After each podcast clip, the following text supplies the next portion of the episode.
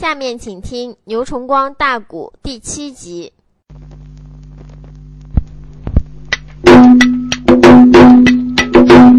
花天报，单头的店里开了个枪，连有你把少林功不住喊了一场。现如今，你爹爹被押。往汴京去，要依我说，他十有八九见阎王啊！你得去早了，令公的大人还有救。那个去完了，老人家十有的八九尽妄想啊！劝夫人别把你的儿子当啊啊！你应该支持怀玉进汴梁。啊！寨主他如此的这般朝下讲，夫人在单头店里又开枪啊！寨主说应该叫杨怀玉上汴梁，父子是天性，母子是连心肉，祸是从杨怀玉身上起的，案子没有查清，假杨怀玉没逮着。又连累了他的父亲被包大人押进京，怀玉作为人子者，心里也能不焦着。你要同意他上汴梁，逼你把杨怀玉硬带回宝阳关，他的心里边还要舒坦。为什么？他一心想救他父亲，他父亲这一会儿押进汴梁，急也罢，凶也罢，生也罢，死也罢，他能亲自到场看到，能打听清楚，他心里都不焦着。他作为男子汉大丈夫，作为人子，这二十多岁也成名了，也是堂堂的玉面虎。你想想那么大的事儿，他作为男子汉大丈夫，就跟你去家了，不闻不问上保阳关去了，这能是男子汉所为吗？哎呀，花将军，你这不是火上添油吗？杨怀玉说：“娘，花寨主说的对，这并不是火上加油。哎，俺爹被包大人押进京。”我想朝中里那些奸贼再一参一奏，皇上折不掉要杀俺爹，所以孩儿我偏要奔汴梁去不可。孩子，那我来问你，你上汴梁了好？皇上传旨把你爹绑起来要杀了，你一个人上兵马皇城，孩子打水也不浑呢？哎，你想那东京汴梁关御林兵都多少？单把着配不响孤树不成林。天子脚下万岁的皇城，你说你一个人能闹出什么头绪来？到头来你还得连累，也得被抓到。花寨主一抱拳，夫人，您如果对我要放心的话，我愿保少林宫前往汴梁一走。王天华，我跟他也有仇；刘玉，我跟他也有恨。老贼当年要不参奏俺爹一本，说俺爹图谋不轨，对万岁怀有异心，俺爹怎么能坐监牢？他不搁监牢里蹲着被奸贼所害，怎么能得气恼伤寒？怎么能死搁牢里？俺娘怎么又能上吊？我又怎么能来做贼？我也是公子身份，闹到今天这种地步，我不是天地之差，霄壤之权吗？我又不恨刘玉吗？怎么了？归根结底，刘玉是我仇人，我愿意保少林宫，前往汴梁一走，去搭救他的父亲。那那我呢？您一方面年龄大，又是女流之辈；二方面，现在老爷已经被押往汴梁了保阳关，总之还得有人办。你要上汴梁，俺皇上知道，就算你不造反，不找皇上算账，皇上也得说你有罪。为什么？你擅离职守。杨文广是被包老爷带去的，包老爷又没带你，你不守个包养，你怎么到汴梁呢？至于说杨怀玉到汴梁，他必定是小孩子，是少英雄，他跟你身份就不同嘞。那那我还得回保阳啊？不，你回保阳，心里你又不交汴梁事吗？打我此地到达汴梁，只有二百来里路，宁老就搁我身上带着，我叫我妹妹花玉嘛，花梅啊，花玉梅怎么样？就在高山上边陪着你。有我的妹妹在高山上边，伴着你，那么你在高山上边就不受寂寞。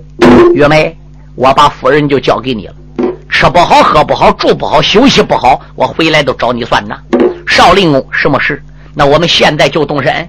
嗯，少林公说可以。俺娘，你看怎么样呢？那你两人得速去速回。我在高山上边静等你两人的消息。知道了。哎，寨主说到现在俺闹了大半天还没吃没喝嘞。嗯，再急再忙也不在乎吃这一顿饭时间。我看吃过饭再动身吧。哎，夫人说讲的对。这在高山上边就吃饭。吃饭的时候，花天宝就提出来要跟杨怀玉结拜。玉面虎杨怀玉也是个好朋好友的人。又听说他的父亲花军原先就在他祖父杨宗保架下为将，那年龄跟他父亲杨文广上差下不差。这拜成仁兄弟又有什么可不可能呢？都是年轻人嘛。啊，人有不认识到认识，有认识到相处。况且他又是忠良后代，父亲和母母亲又背去很远。杨怀玉呢，没打熬个就答应。一学两个啊。花天豹比杨怀玉还大，杨怀玉为弟，花天豹为哥。哎，读过咒，发过誓了，香搁得点着，这就该吃酒吃酒，吃饭吃饭。用过饭结束之后，弟兄俩呢，这就带着鸡子干粮三寸银两，披挂整齐，辞别无事，这就离开了这一座的兴隆山。你等听，我等唱，本儿就入到了汴梁城外。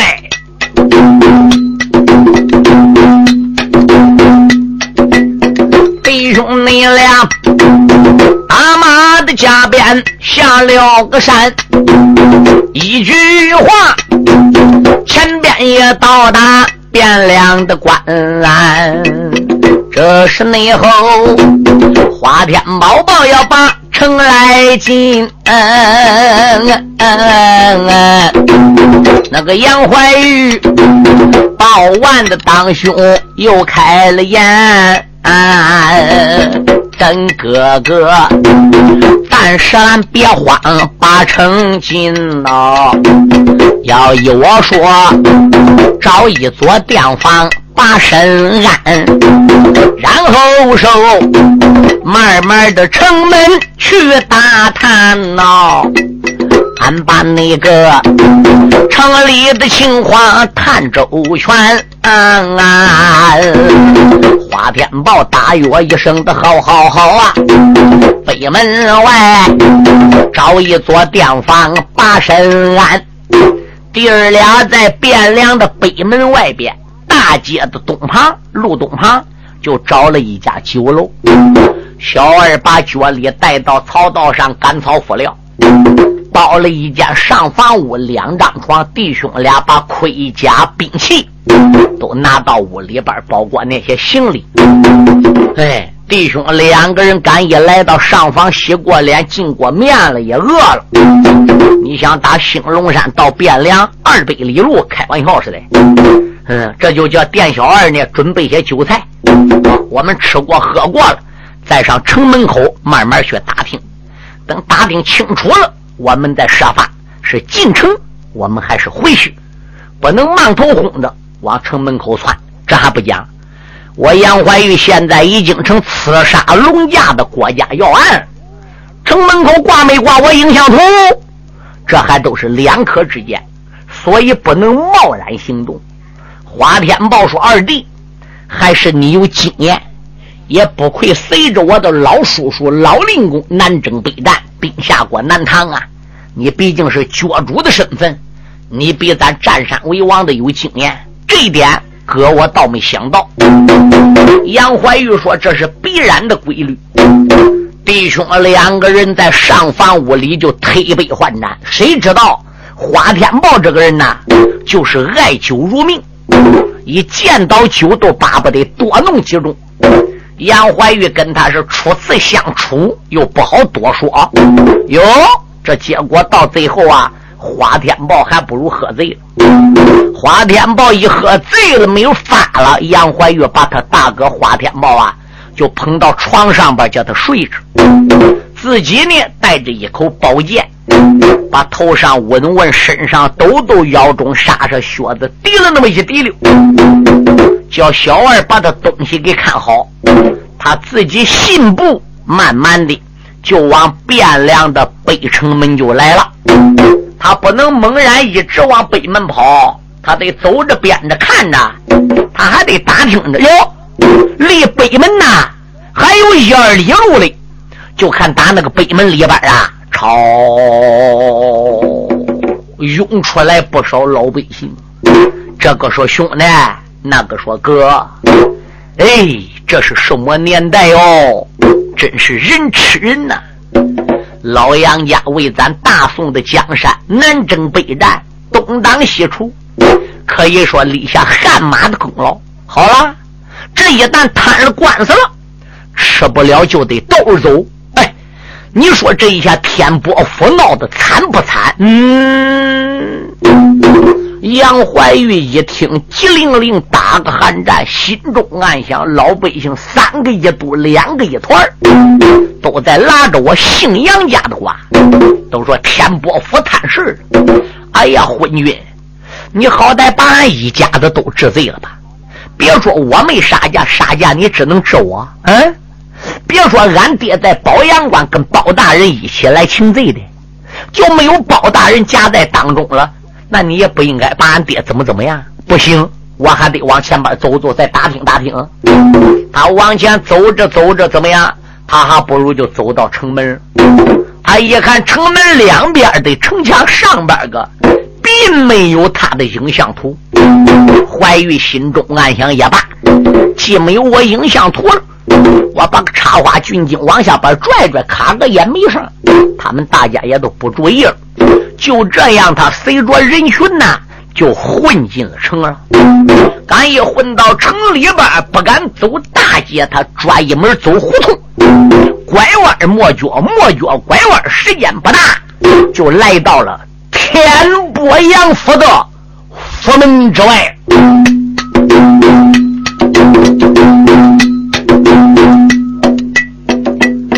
府门内外来了个怀玉美英好，不由为人闪一闪二目仔细瞧。府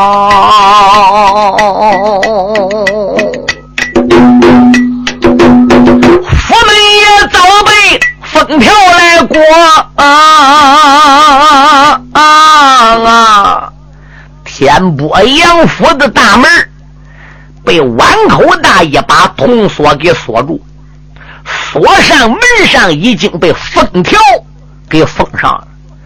这个封条并不是兵行礼立功上六大部的封条，是当今皇上我的英宗的封条，是万岁是国家下的封条啊！佛门内口哎，冷冷的清醒多萧条哦。哦。哦。哦哦哦。也不内知，小丫头排风哪去了啊？也不内知，哪去了总管杨红老年高？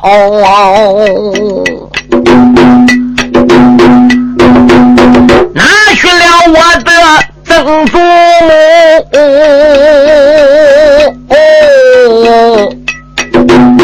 众人没等啊！这生死二字摸不着，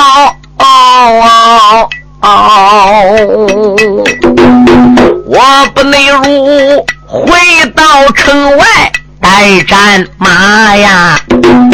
我的直接的堵住国家无门朝，八宝内殿面见了英宗当今主。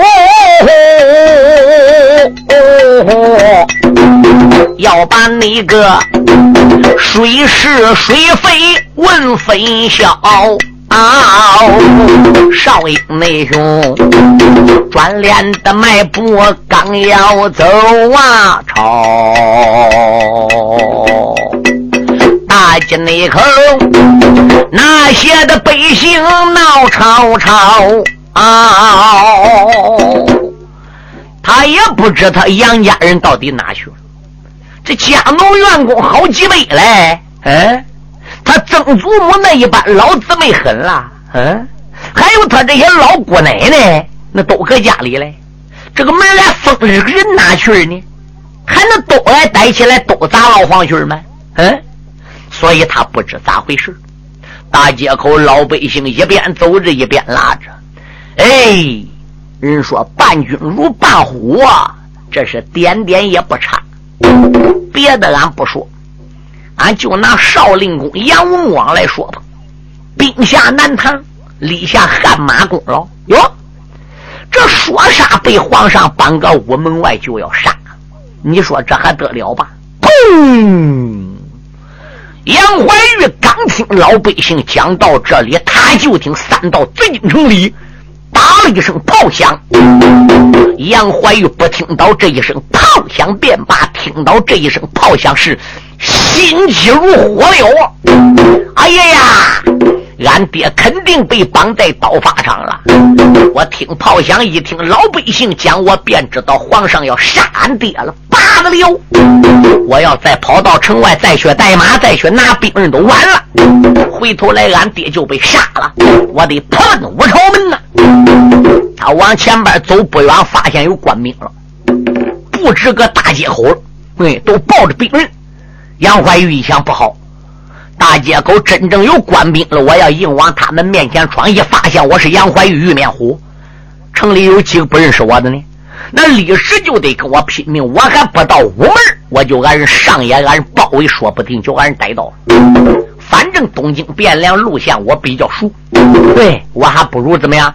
穿小巷走胡同，我专门走必经的地方。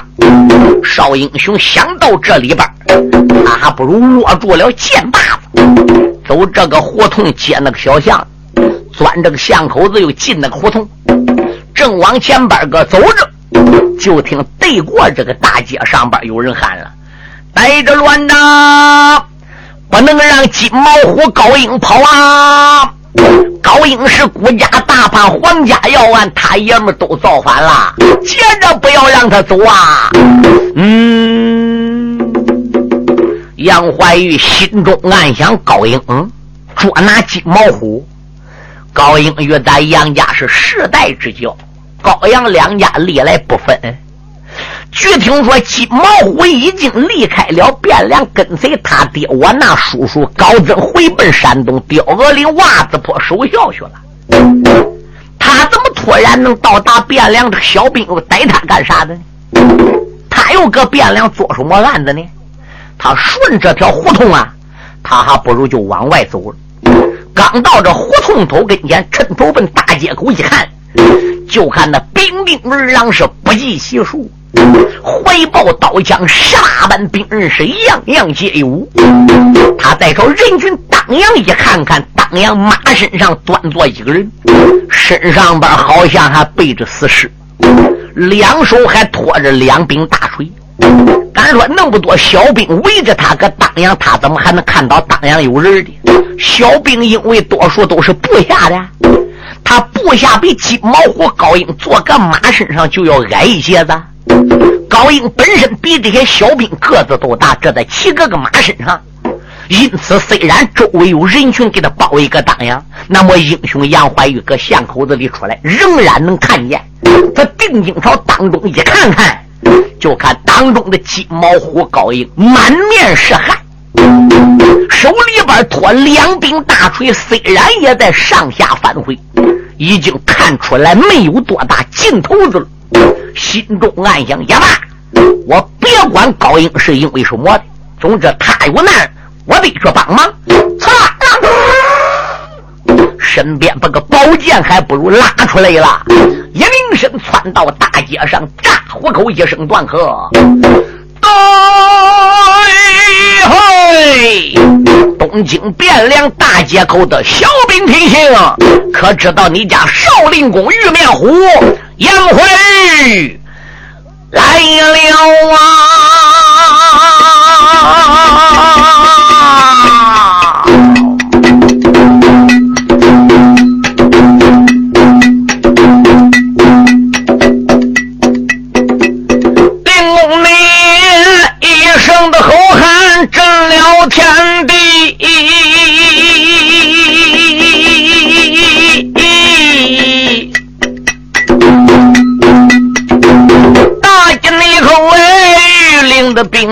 观仔细，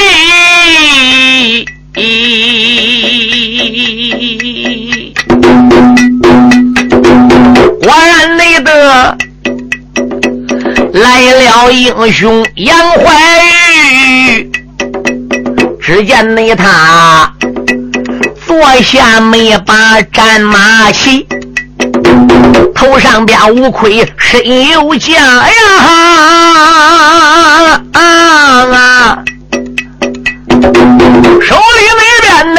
紧紧才把宝剑提，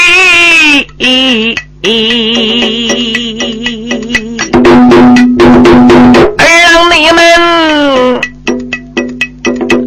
他一见令公来到此一阵阵。再说不怕马了头皮，赶紧内紧报给那金辽大帅王天华，叫王元帅来捉杨家虎一只。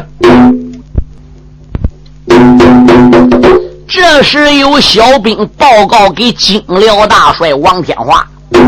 元帅了也了不得了，少林宫现在也到了。杨怀玉手提一口宝剑，也杀进人群了。有多少弟兄们死在少林宫杨怀玉的剑下？嗯，王天华不听说杨怀玉来了，便罢。听说杨怀玉来了，坐在马身上是哈哈的一阵大笑，心中暗想：杨怀玉，啊哈，杨怀玉。你敢到宫院里杀驾？你敢去杀皇上？要改朝换代？连累你们家的老太君都已经坐了牢，老相爷都登了监。如今你爹爹被押进了皇城，也要被斩。算起来都是你杨怀玉杀人惹的祸，否则你杨家老少爷不会遭此劫难。现在皇上飘至四面八方，正在找你、逮你、拿你呢。你说你吃了雄心，吞了豹胆吗？头有多大，胆有多大吧？你竟敢往汴梁城里钻？你竟敢往万岁的眼皮底下皇城脚下来？何况小兵跟我讲了，你还没起满，你还没带你的三尖两刃刀。你只要没有你那个马，没有你那个兵人。我就不怕你少林宫厉害了，兵丁们一路，跟着本帅上去，看看这个杨怀玉能有多大的本领。这个内贼大姐的口前得了信，一阵阵心闻口来口问心，我要能合着这少将。杨怀玉，那个八宝殿去见当今龙生君，英宗主练我的功劳大，这不内调封我个高官在我的身。这个贼心如高山，命如个纸。古语说里头三尺有上神，压下你了。老贼天话我不表，淡淡的在唱杨家的根。一口剑上下的翻飞，拼了命，可苦了东京的汴梁。御林军一路的剑法分两路，两路的剑法四路分，八路的剑法列左右，十六路剑法金龟身，前砍三剑开得道，后砍三剑封住了门，左扎的三剑。龙探照，又劈了三剑虎翻身，上三剑砍的插花盖上的顶，下三剑砍得古树攀上了根。岳灵兵一剑吓破了胆呐，少林公不多时见到高将军。金毛虎，你妈被吊完的别害怕。玉面虎目前把真灵将高英，他一眼看见哥哥到，只不内着，他鼻子一酸，泪纷纷。出言来没把别人叫，大哥不知听来问，幸亏你一步来得早啊，要不你然我一条生命见阎君。怀玉文马身上背的。他是谁呀？金毛虎说：“这本是我的傅天人。”怀玉他闻听懵一愣：“贤弟呀，我叔叔为何见得阎君？”可怜人高英掉下了泪，喊了那声。大哥，你不知听来闻，只因为昏君飘的个旨，把你爹绑在了国家五朝门。文武的悲官不敢报本，上方的见五朝门外光华喷。我爹的万般无气来，一心心。云阳的狮口去救人，王天华与我的爹爹交了手，他二人一时间难把胜败分。老太师。俺爹撒了一支的箭，凋零没箭，射到了父亲他的后心。临死前，我的爹爹对我讲啊，贼刘玉本是高家大仇人，我这才背着天冷符，一心内心要西下结派搬大军。王天华领兵的带将把我困，我这才遭难就在大街心。小高英板板的拉拉没讲了，杨怀玉无名的烈火烧炸了心。喊一声贤弟别害怕呀，我带着你冲出了这座汴梁门，我在前边开着道，你在后边催起令，咱弟兄俩呀，马上步下往外闯哦，我带着你兴隆的高山去安身，金毛我答应我这一声好好好啊，首领大锤都精神了，杨怀玉手领着宝剑要开刀啊啊啊啊！站住！王天华他在面前把话云，正准备一个开道，一个断后，好杀出大街了。王天华这时候拨开人群。就来到少林宫杨怀玉的马前了，哈哈一阵大笑说：“杨怀玉，天堂有路你不走，地狱无门偏进来。杨怀玉，你吃了雄心喝吞豹子胆了，头有多大胆有多大，你竟敢在西宫御花园藏杀价，受王母相劝。”赶紧过来受绑！我叫小兵被你捆起来，上八宝金殿去面君。关于你那位老叔叔高增之死，你就是报仇，你也找不到王母。不信你转脸问问金毛虎，他爹之死与我是无关呐。我与高老将军同殿称臣，并无冤仇，我并没有杀他之意。他是被别人给射死的，有证明，只能叫金毛虎跟别人去算。可是他爹接了法场，违反圣旨，等于造反，就是打官司，高家也打不赢。我连高英年纪轻轻，高王爷就这一条根，跟我又没有仇，我也不想把高英给抓去见皇上。只要他能把他父亲的尸壳放下来。我把高增的尸脚带上金殿见皇上，说明造反揭发场的人，哎，喝了逮人死了，失落已经落来了。我对皇上有交代，我也都交差了。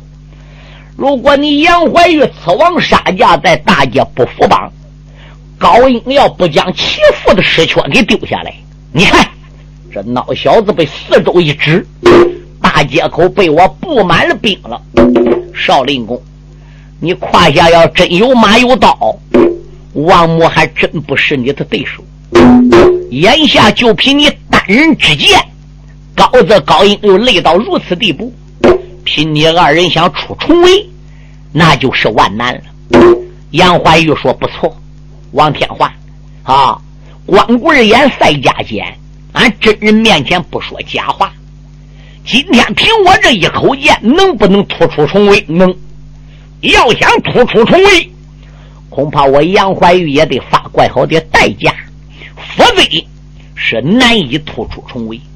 可是一个人拼命，十人难当。我要怕你王天化，我不卷入这个战圈，我卷入这个战圈，我都不怕。你刚才说什么来着的？说我有什么罪的？你有刺王杀驾罪？嗯，我是多会刺王杀驾，把我手中就接。你刚才说我在哪里刺家？西宫后边御花园。那你当时在场吗？刘老太师在场，还有什么证据吗？你刀被老太师踢丢丢掉花园去了。杨怀玉噌打肩胛上，把刀就拽出来了。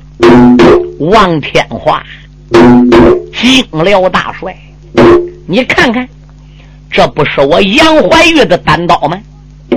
你把眼睛给我睁大大的，你看看这个刀把上，这不是玉面虎杨怀玉几个字吗？那么我的刀仍然在我身边，没离开过我。哪来个杨怀玉到御花园杀价？我又哪来个刀丢到老太师刘玉的手里的？那分明是奸贼有预谋，想加害我杨家的，我的王元帅呀！你那眼不要不分金，你不要把中间混为一谈。你要连个中间都不变，你还当什么精辽大帅？我杨家是一门英烈，干过忠良，历代堡主都没说过一个反字何况去杀价？杨怀玉，我能做出这样的事吗？嗯，王元帅受我相劝，我把高英给送走，回头来有官司打，我上金殿直接去面具。我不把高英父子给送走，我杨怀玉现在不能跟你上殿。哎，你说的倒轻巧，我王天华吃什么吃的？找到，唰啦就是一刀。这老贼坐下可开赶草黄，当啷你啷，手里边拖着刀一张，刷了你啷，刀起这刀落往下坠，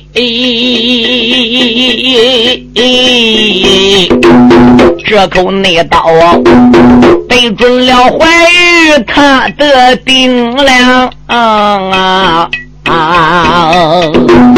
杨怀玉单手持剑难招挡啊！我如何的能把他的病人扛啊？啊！说的是古书，书友们，凭的是俗理。杨怀玉虽然在五虎中是最厉害的，武艺也比较精通。可是他在病人上边，可吃了老贼王天化的大亏。过去这个兵书上不说的吗？病人长是一点强，病人重是一点用，病人小是一点巧。那家伙手里使这口刀，连刀尖裹着后边刀钻这个长度要有一丈六尺，前边这个熊大刀头子跟他妈板门似的。还有几个环子，一亮起来，一剁下来，哈噔接响，沉得很威风。重量也要有一百五十斤呐！这个家伙力量本来就怪大。杨怀玉手里这一口剑，他连十斤重都没有，仅此只有个三斤五斤重。手里拿二三斤、三四斤重的东西，去架人一二百斤重的家伙，怎么架？坐下没有马，别人挨一截的人坐个马身上，把个大刀对他砍，他拿剑是无法招挡的。哎，没有马，没有三尖两人刀，他可干即，可吃大亏。那没有法就得躲，如果不躲的话是，那就开不开人家刀啊！一铃声，跨，虎登山就躲过去。王天华也就听小兵报告，杨怀玉没带马刀的盔甲，他才敢上来战杨怀玉。要有刀有马有盔有甲，他又不敢上来，他又装孬种了，他又叫人群打群拥了。他一看少林峰躲了，不敢招架了，他马往前一垫，刀往上边一亮，又要砍杨怀玉。这高英搁杨怀玉身旁看真亮的，心想：我虽然累了。我虽然要趴下了，可是现在我也不能叫俺哥被人一口刀砍那个大街口乱蹦乱跳，我得上。砰！马往前一垫，高英把大锤又端过来，当啷一声接住王天华的刀，说：“开！”这就没有刚才那样。刚才王天华跟高英俩打还不到十趟，才六七趟。我说的，这孩子手都叫震淌血了，绑背发麻，熊刀都要端不住了。现在高英搁大街口杀那么多小兵，给累到如此地步，连饿的，嗯，已经是腰弯了腰，腰都不直起来了。所以这会儿架王天华这个刀就比较费劲，也还能架开。那么这样时间一长，转过来高英那就不是王天华的对手了。这个东西人多势众，他拿小兵精来腾，弄半天把高英给累害了，哎。杨怀玉没有马，没有刀，一口剑虽然不能大战王天华，可高英大战王天华，他搁一般也不能闲着，他就按那些御林兵杀，他好开路，想把高英给带走。闪开了，闪开了！你家少林功见大威，少林内功，您要的店铺。奔上冲，当啷内啷，张东李才把宝剑领，那一些玉林的兵丁死得苦。可惜的是，他杀了一层，又上一层。啊杀这一个来那一个，杀了这一层又那一层，那真是包围的里三层外三层，水泄不通，东京汴梁兵有的是，将有的是，那还怕大哥你本事高吗？啊，小高英可开了坐下能行的马呀，当啷你了，双手才把大锤拎。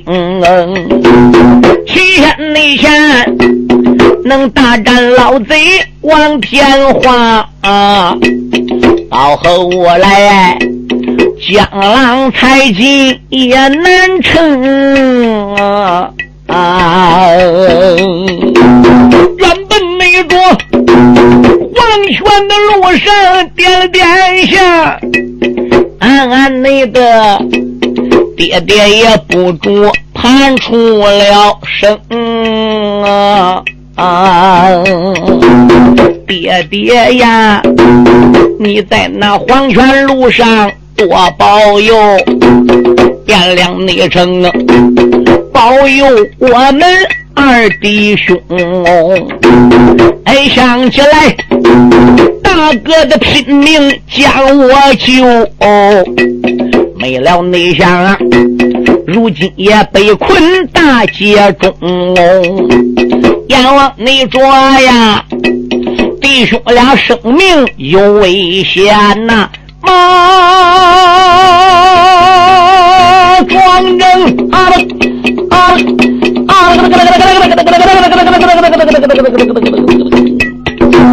大街内头，两匹的马跑占了门中。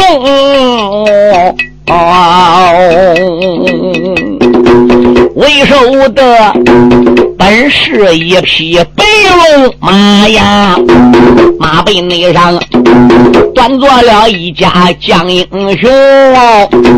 这个没准儿，累累的身躯九尺五啊，膀子要炸开像张弓，头上边有盔，身有甲，手里那边又把九节长枪拧哎。同志们若问他是谁，花天豹从北门外边也进了个城啊。你朝他身边留神看，还牵来一匹的马走龙啊！马身的上边无人坐哟，背绳环压过了三间两人刀杠锋。花天豹北门的店房吃醉了酒喂，醒来时为什么不见怀玉？二弟兄用不着人说，我小道他当不了，单人这独自溜进了城啊，喊来了小二算过了账哦，牵着马，这也才北门进了个城啊，来到了大街，这个留神看内，御林兵啊，果然才包围少林宫，花天豹出言来没把。别人骄傲，喊一声二弟要听清啊！大姐的口前别害怕耶，大哥你我给你送来马走龙。嗯，好。